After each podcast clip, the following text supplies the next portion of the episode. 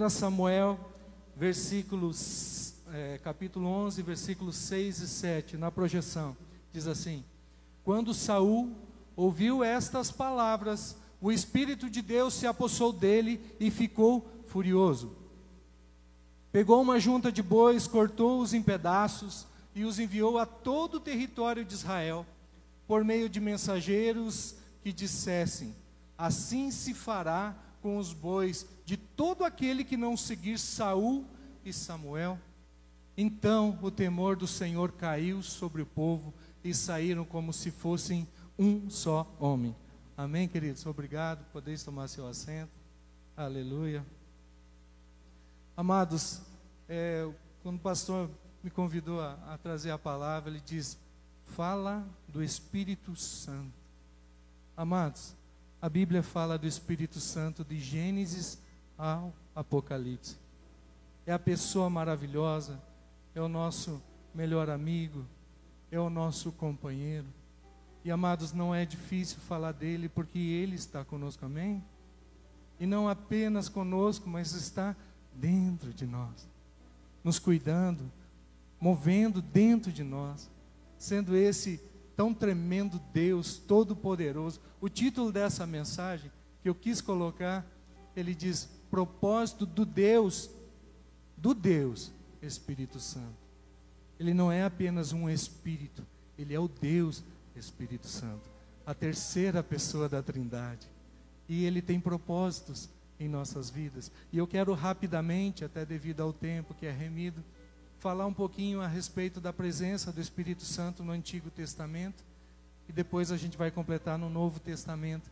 E eu escolhi esse texto, aonde Saul ele tinha sido ungido rei, no capítulo 10, se você voltar no capítulo 10, verso 1, você vê que o profeta Samuel, ele unge Saul rei.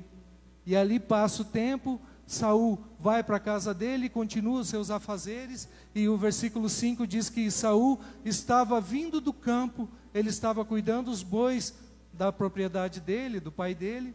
Quando ele chegou na cidade, ele viu um clamor, um choro, as pessoas estavam chorando, desesperada, e ele fala isso: "Ei, mas o que, que está acontecendo?" Aí contaram para ele: não, é que, se você voltar no capítulo 11, diz que Naás, um amonita, ele veio contra Jabes, Gileade, e disse que ia sitiar, ia matar todo aquele povo, ele ia fazer escravizar Israel. E aí o povo de Israel tentou fazer uma aliança com ele, para que ele não fizesse isso. E aí eles disseram, Naás disse assim: eu só farei essa aliança se todo Israel arrancar do seu olho direito. Aí os anciões daquele tempo disseram assim para ele: Ei, aguarde que eu possa passar um clamor sobre Israel, e eu vou ver se existe um homem, uma pessoa, que possa ser um libertador para ir contra você. Amados, isso é tremendo, isso é maravilhoso. Israel já tinha um rei, Israel pediu um rei para o Senhor. No capítulo 9 desse mesmo, desse mesmo livro, fala a respeito desse pedido de Israel. Israel queria ser como todos os povos, aonde tinha um responsável por toda a nação, que saía à frente, que lutava as suas guerras. Ele tinha. Israel tinha o próprio Deus, que levantava profetas, juízes, para que pudesses estar comandando todo o povo. Mas isso não bastava, Israel queria ser como todos os outros, aonde tinha um rei para governar. E Israel clamava. E quando chegaram ao profeta Samuel, disseram assim: Ei, profeta. E interessante, eu estava lendo isso e o Espírito Santo falou muito forte comigo a respeito. Samuel já estava em dias de aposentadoria nessa ocasião. E Samuel tinha dois filhos que ia colocar no lugar dele. E esses filhos, a Bíblia diz que não andava segundo o passo de Samuel, segundo os caminhos do profeta Samuel, mas eles eram gananciosos, eles faziam a obra do Senhor de qualquer jeito. Eles eram sacerdote na casa do Senhor, mas se preocupavam com propinas, se preocupavam com coisas que não eram do caminho de Samuel, do profeta que Deus escolheu, que estava governando aquela nação. Então o povo vendo aquilo, chegaram a Samuel e disseram assim: Ei, profeta, nós queremos um rei. E Samuel, ele, a intenção dele era colocar os filhos. Mas ele ficou triste com aquilo e ele foi orar. E ele disse assim: Senhor, teu povo pede um rei. O teu povo quer um rei para reinar sobre as nações. Eles não, não estão conhecendo o, o nosso trabalho. Aí Deus diz assim para ele: Ei, não é você que eles estão rejeitando, é a mim. Amados, quando eu li isso aqui, é tremendo, porque a gente pensa assim, não, o povo, o povo até, ele tinha um senso de justiça, porque a, as pessoas que iam ficar governando o povo não eram uma pessoa alinhada com os propósitos de Deus. Aí, lá na frente, quando Deus, quando ele fala para Deus, e Deus diz assim, escuta o povo, escuta o que o povo está dizendo, e faça eu pensei, nossa, Deus ouviu o clamor do povo. Pois, aí Deus continua, pois não é a ti que eles rejeitaram, mas sim a mim. Aqui é antes, é só um parênteses que eu gostaria de abrir essa, essa manhã. Amados, aquele que Deus escolhe, que nós rejeitamos, que nós não queremos escutar, que nós não aceitamos como autoridade, não é dele que nós estamos rejeitando, é Deus. Amados, é muito mais amplo, é muito mais sério. As coisas do Senhor, ela não se resolve nesse plano. Elas são todas espirituais. Amém? Se nós voltarmos um pouquinho, nós vamos ver quando Samuel ele, ele chama o povo, ele passa um clamor ao povo e diz assim: Ei, venham todos os povos que eu vou apresentar o rei que vocês escolheram que Deus separou para governar sobre vocês. Aí no capítulo 10, verso 27 diz: Então, aí reuniu todo o povo, as doze tribos estavam lá, os principais de toda a nação. Isso foi antes desse acontecido que Nas ele veio contra Jabes de Gileade. Então ele, o, o, profeta Samuel chama todo o povo lá para apresentar o rei deles e diz assim: Vamos ver o rei, ele é da casa de Benjamim. E ali ele começa, no versículo 22, ele diz assim: Então tomaram, tornaram a perguntar ao Senhor. Eles não acharam Samuel, é, Saul, eles não estavam achando Saul, e eles perguntaram para o Senhor: Aquele homem viera ali?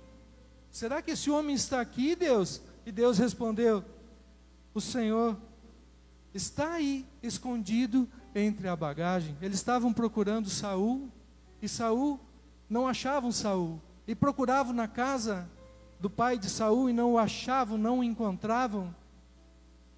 E naquela ocasião disseram: "Ei, mas ele não está aqui". Aí Samuel ele pediu para o Senhor: "Esse homem está aqui?" E o Senhor disse: "Sim, está no meio da bagagem". Veja só. Correram e tomaram dali, estando ele no meio do povo, era o mais alto e sobressaía de todo o povo do ombro para cima. Ele era grandão. Então disse Samuel a todo o povo: Vedes a quem o Senhor escolheu? Vedes, esse é o homem que o Senhor escolheu para governar sobre vocês. Esse homem que estava escondido na bagagem. Esse homem que deveria estar lá de peito aberto, ele já era ungido, ele já era o rei. Esse rei estava sendo apresentado para as nações, para a nação de Israel, para as doze tribos, e ele estava escondido na bagagem. pois em todo o povo não há nenhum semelhante a ele, Samuel disse. Este é o homem. Em todo o povo de Israel não existe um semelhante. Então todo o povo rompeu em gritos, exclamando: Viva o rei! Viva o rei! Esse é o nosso rei! Aquele que estava escondido entre a bagagem. Aquele que o povo queria que saísse à frente, que fosse lutar as guerras. Aquele poderoso. Aquele que era para ser, ele estava amedrontado na bagagem. Interessante, se você voltar no capítulo anterior, Deus, ele diz assim a Samuel: Samuel, fala tudo o que vai acontecer com eles, tendo um rei os filhos não serão mais deles, serão do rei. Os seus jovens vão servir o rei. Você vai dizimar de tudo que você tem, a sua terra será propriedade do reinado. E Samuel falou tudo isso, mas mesmo assim o povo queria o rei. Eles não queriam saber quem era o rei, eles queriam um rei. E Saul diz a palavra que ele era grandão, ele era alto, forte, bonitão. Ele era o cara que sobressaía sobre toda a nação. Ele era o cara. Então o povo viu aquilo, por mais que ele não tivesse coragem, ele estava escondido na bagagem, mas o povo viu Saul e gritaram: Viva o rei, o nosso rei. Eles rejeitaram a Deus por causa de uma moda. Amados, quantas vezes nós temos visto isso acontecendo em nossas vidas, em nossas famílias? Rejeitamos a Deus por coisas que o secularismo, o mundo, não vou dizer mundo, mas o secularismo, a vida sem Deus oferece, e muitas vezes nós vemos a igreja padecendo devido a isso. Mas amados, aqui quando nós pulamos e a palavra que nós lemos no versículo 6 e 7, quando Saul, ele escuta que passa esse tempo, ele vai para sua casa, está apacentando os bois do pai dele, ele escuta que todo Israel está chorando. E aí vem o Espírito Santo e toma aquele homem. E quando o Espírito Santo tomou Saul, ele mudou completamente a postura. Ele não estava mais dentro da bagagem, ele não foi se esconder no meio da boiada do papai, não, ele chorou, ele rasgou as suas vestes, ele clamou, ele ficou irado. O Espírito Santo mudou aquele homem, transformou aquele homem e transformou no homem que ia à frente da nação. A palavra do Senhor, um pouquinho antes, diz que ele profetizava juntamente com os profetas. O Espírito Santo tomava ele e ele profetizava. Ele se enchia e ele era uma nova criatura. Sem Deus amedrontado, sem o Espírito Santo amedrontado entre a bagagem, por mais que tivesse unção, por mais que tivesse reconhecimento de rei, estava amedrontado, mas quando o Espírito Santo veio sobre ele, aleluia Mudou tudo, meus irmãos. Aleluia. Mais alguma alguns versículos eu gostaria de ler, alguns exemplos sobre sobre o vislumbre do Espírito Santo no Antigo Testamento. A Bíblia diz no, no livro de Gênesis, capítulo 1, verso 2, que no início, ainda quando a terra era sem forma e vazia, não existia nada no planeta, o Espírito de Deus, algumas versões diz que pairava sobre a face das águas. Essa versão é NAA, ela diz que ele movia-se sobre a face das águas. Amados, desde o início da criação, o Espírito Santo nunca saiu do planeta.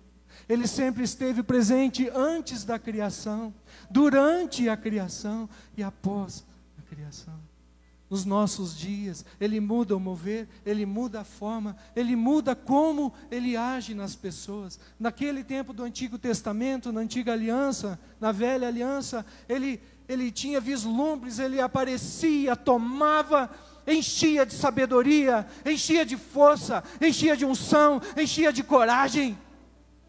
Mas sem ele, a pessoa não tinha força, não tinha coragem. Aleluia. Eu separei um versículo do livro de Êxodo, capítulo 3, 2 a 5, onde conta uma história de um homem chamado Bezalel. Esse homem, a Bíblia diz que Deus encheu com o Espírito Santo para que ele pudesse fazer as, os artifícios, as, as obras do templo. Quando foi criar a arca da nova aliança, precisava alguém cheio de sabedoria para poder mexer com o ouro, mexer com a prata fazer aquelas cortinas magníficas do templo. Então o Espírito Santo, ele vinha e enchia aquela pessoa com um propósito. E o propósito era fazer algo. Daí o título dessa mensagem, o propósito do Espírito Santo, do Deus Espírito Santo. Qual que era o propósito no Antigo Testamento? Se você pegar de Gênesis Até o livro de Mateus você vai ver que tinha essas aparições cada vez que Deus ia fazer um mover. Se você pegar o livro de Juízes, você vai ver o quanto Deus movia, o Espírito Santo se movia nesse tipo de surgimento, ele enchia uma pessoa com um propósito. Aqui eu aprendo, meus amados irmãos, que Deus ele age na nossa vida, mas tem um propósito para que ele venha agir. Deus ele não te enche para te deixar fortão, inteligente, sábio. Não. Ele tem um propósito. Na vida desses homens, ele teve o um propósito. Gostaria de ler agora, de projetar também, meus irmãos, é, Isaías, capítulo 11, de 1 a 5. Devido ao tempo, eu gostaria que os irmãos lessem na projeção, amém? Que diz: do tronco de Jessé sairá um rebento das suas raízes, brotará um renovo, repousará sobre ele o espírito do Senhor, o espírito de sabedoria, de entendimento, o espírito de conselho, de fortaleza, o espírito de conhecimento e de temor do Senhor. Ele terá o seu prazer no temor do Senhor, não julgará segundo a aparência, nem decidirá pelo que ouviu dizer mas julgará com justiça os pobres e decidirá com equidade a favor dos mansos da terra. Castigará a terra com a vara de sua boca e com o sopro dos seus lábios matará o perverso. O cinto dele será a justiça e a verdade, será a faixa na sua cintura. Aqui o profeta Isaías está profetizando. Sobre quem que ele estava falando? Sobre quem? Sobre quem? Sobre o teu Salvador, sobre Jesus. Ele estava falando do, da vinda do Messias. Se você virar a página da sua Bíblia, capítulo 9, ele vai falar que um menino vos nasceu, um filho se nos deu, e esse menino terá o governo sobre os seus ombros, e ele será forte, é o Deus poderoso, ele é o Pai da eternidade, ele é o príncipe da paz. 700 anos antes do nascimento de Jesus, Deus levanta um homem, enche esse homem, enche esse profeta do Senhor com o Espírito Santo, com o propósito de anunciar a vinda do Messias. Aqui eu aprendo que o Deus tinha o propósito de anunciar a todas as nações o que ele iria fazer. Deus ele se move com propósitos. Aleluia. Aqui nós entramos na nova aliança. Nós ainda estamos no Velho Testamento falando do Novo, aonde se cumpre no nascimento de Jesus Cristo. Então, amados, será que Deus continua se movendo com propósito na nova aliança? Será que o, o Deus que se move desde Gênesis, desde o início da criação, passando por tantos e tantos homens que nós nem falamos, fazendo coisas sobrenaturais, poderosas. Será que ele tem propósito nos dias de hoje? Eu gostaria que fosse projetado, por gentileza, é, Evangelho de João, capítulo 14, versos 16 e 17. E aqui é a primeira aplicação para as nossas vidas. Eu vou correr um pouquinho, porque o nosso tempo já é remido. e diz assim: Eu pedirei ao Pai, aqui é o Senhor Jesus falando com os seus discípulos, e eu pedirei ao Pai, e Ele lhes dará outro consolador. A fim de que, a propósito de que, por causa de, a fim de, esteja com vocês para sempre.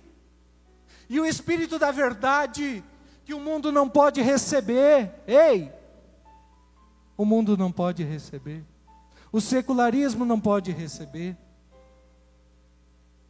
porque não o vê nem o conhece, vocês o conhecem, porque ele habita com vocês e estará com vocês.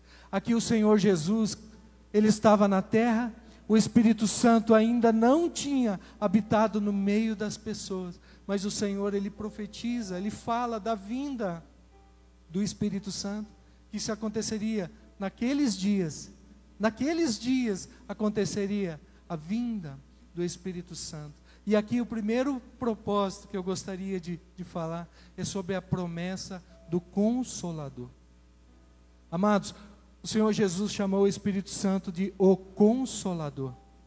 E aqui eu aprendo que Ele está dentro de nós, habitando para nos consolar no momento de fraqueza, no momento de dor, no momento que você não conhece, naquele momento da baixa existência, se é assim eu posso falar essa palavra, que você duvida de tudo, naquele momento que todas as coisas são contrárias, o Espírito Santo, ele está ali para te consolar, para te confortar, naquele momento que você perde, quem sabe, um ente querido, que você diz, por que Deus, ele era tão crente, ele era apenas uma criança, ou ele tinha muito tempo para viver ainda. O Espírito Santo, primeiro propósito, ele vem para nos consolar. O segundo propósito está no Atos dos Apóstolos, capítulo 1, verso 8. Aqui, amados, eu gostaria de falar só um pouquinho sobre o que ele pode fazer em nós. Que diz, Atos capítulo 1, verso 8, que diz: Mas recebereis poder ao descer sobre vós o Espírito Santo. Tem algumas versões que diz: Mas recebereis virtude ao, descer, ao descer sobre vós o Espírito Santo. E serão minhas testemunhas, tanto em Jerusalém, como em toda a Judéia, até os confins da terra. Eu aprendo que o Espírito Santo, ele vem sobre nós com o propósito de dar poder, mas poder para quê, irmão? Para que, que eu preciso poder? Para que, que eu preciso virtude? Virtude, perdão, para falar dele, para falar do amor dele. O homem natural não é capaz de enfrentar multidões, o homem natural não é capaz de enfrentar um ateu, o homem natural não é capaz de enfrentar qualquer pessoa que fale contra a fé que ele está tentando ser inserido em Jesus. Mas quando vem o Espírito Santo, quando nós somos tomados desse Espírito, tudo muda, meus irmãos. A gente sai de trás daquelas bagagens como Saul. E nós viemos para frente, nós choramos pela causa e nós rasgamos as nossas vestes, não por nós, mas por causa daquele que está em nós, habitando em nós, nos enchendo, nos renovando, nos direcionando, nos comissionando para fazer algo para Ele, por Ele. Toda a honra e toda a glória seja para Ele. Amém, amados? E o terceiro e último propósito que eu gostaria de falar.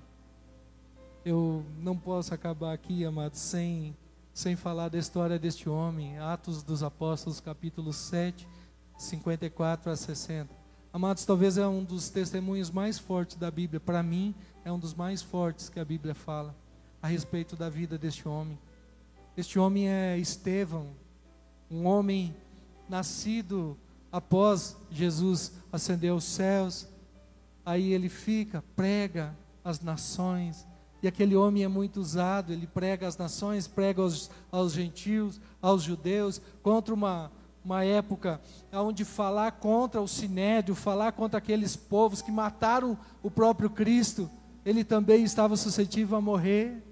E esse homem, no capítulo 7 do livro de Atos, ele começa no monólogo lá no início, aonde os saduceus chamam ele e dizem: Ei, o que, que você está fazendo? O que, que é isso que você está fazendo, Estevão? E Estevão, ele chega para aquele, para aquele sinédrio, para aqueles juízes, para aqueles que podiam tirar a vida dele.